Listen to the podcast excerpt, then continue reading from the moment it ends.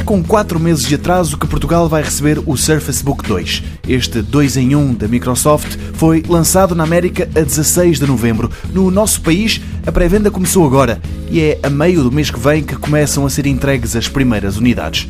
Numa primeira fase, os modelos de 13 polegadas e meia e três semanas depois, a versão de 15 polegadas de recordar que o Surface Book 2 é dos portáteis híbridos mais interessantes. Híbrido porque se consegue separar com facilidade do teclado e transformar-se num tablet muitíssimo bom. O Surface Book 2 vem com processador Intel de oitava geração e pelo menos 16 GB de RAM.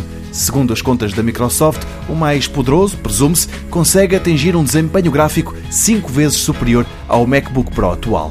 Em análises publicadas online, apesar de um ou outro problema, estes portáteis recebem aclamação geral e pontuações sempre entre as 4 e as 5 estrelas, o máximo possível.